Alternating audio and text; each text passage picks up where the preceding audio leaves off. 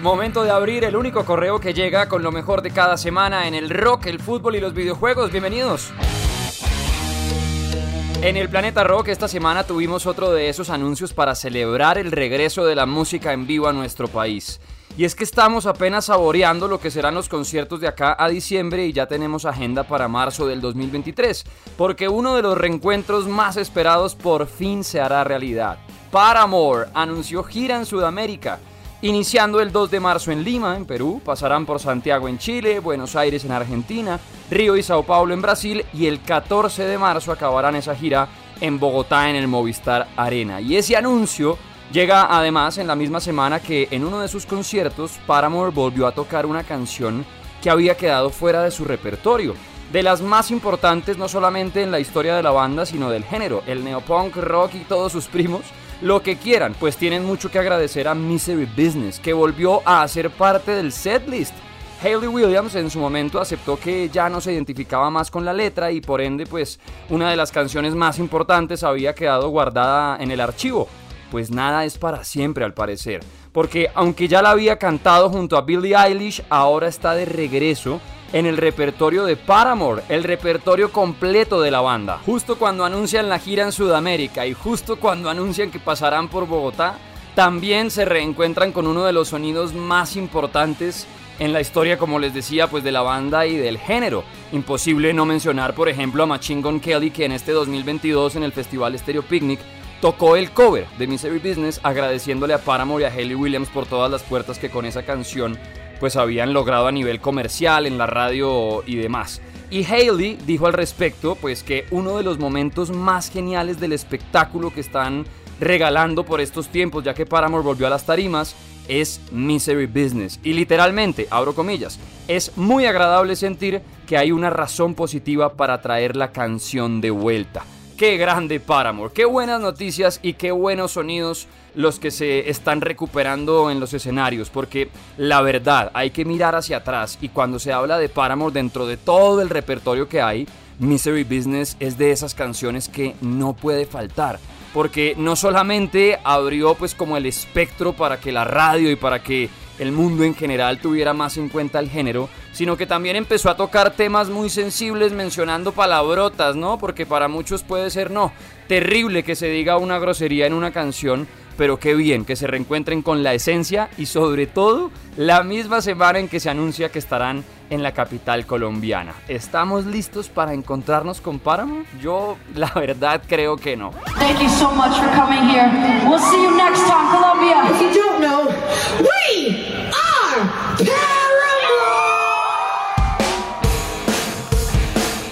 Cambiamos de frente para hablar de fútbol esta semana con clásico bogotano que estuvo de infarto. Infarto para el León sobre todo, porque Millonarios dominaba. Ganaba 2 a 0 con goles de Alba y Quiñones, el primero un zapatazo, un golazo. Pero de pronto se ajustaron piezas y ahí hay que aplaudir de pie al entrenador rojo, a Alfredo Arias, porque el uruguayo supo mover todo y el fútbol demostró de nuevo lo espectacular que puede llegar a ser. Santa Fe despertó después de los cambios y para el segundo tiempo, en el 66, minuto 66, Rivas, que acababa de entrar, marcó el primero. En el 70, Neider Moreno, que también acababa de entrar, marcó el empate. Y a 15 minutos del final y con un jugador menos en la cancha, el goleador del equipo, Wilson Morelo, le dio la vuelta al partido para que el rojo se quedara con el clásico y con la segunda posición de la tabla espectacular, más allá de ser hincha del equipo que sea, noches como esas son las que hacen que el corazón reviente por la pelota, espectacular. Y algo que sí tiene el fútbol colombiano es que en un solo partido puede cambiar todo.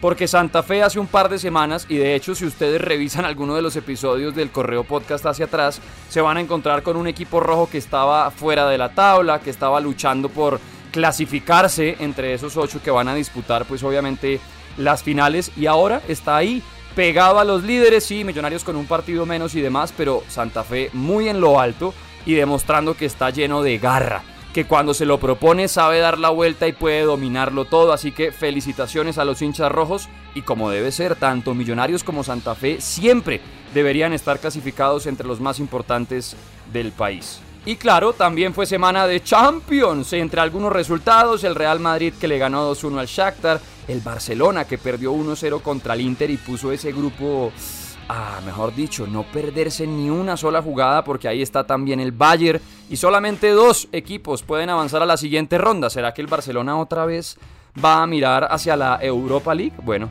ya les estaré contando. Haaland, por ejemplo, que volvió a aparecer con doblete en la goleada 5-0 del Manchester City contra el Copenhague.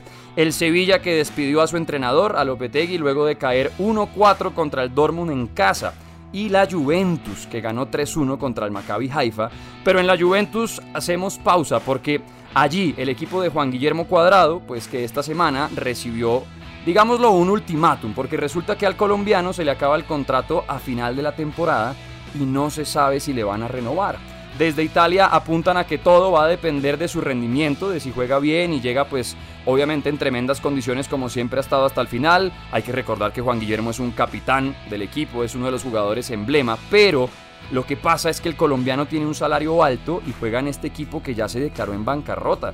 La Juve está en problemas económicos, en problemas también con sus socios porque la verdad es que esta temporada han estado como flojos, entonces obvio están buscando alivianar esas cargas. Si le terminan renovando el contrato sería con menos sueldo y claro, a Juan Guillermo le tocaría enfrentarse seguro a jóvenes que van a llegar a reforzar el equipo. Igual, ya hay otros clubes que tienen en la mira al colombiano en caso de que no renueve y a Juan Guillermo todavía le queda fútbol para rato.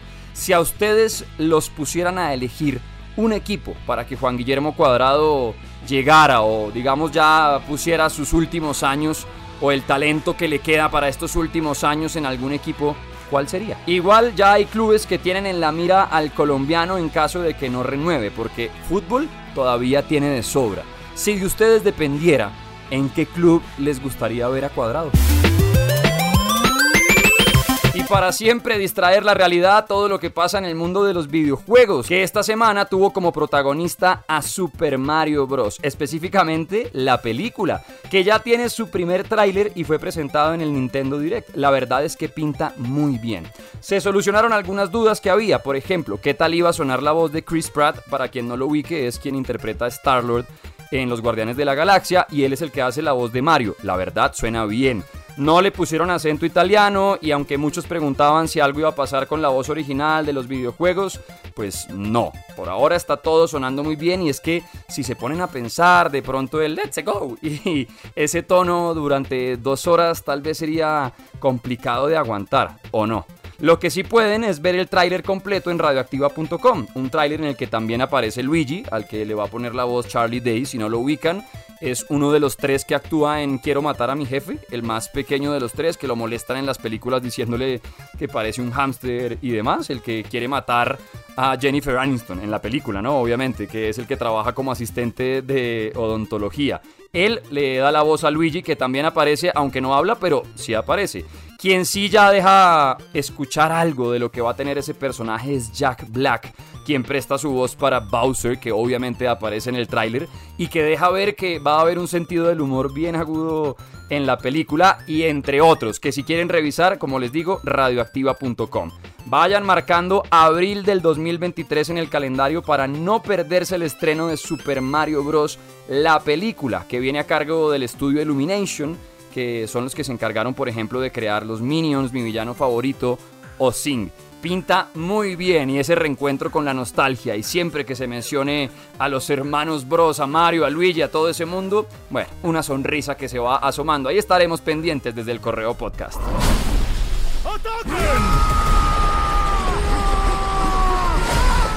Gracias por siempre pasarse por acá y ojo, que llegó el momento de los Guns N' Roses en Bogotá.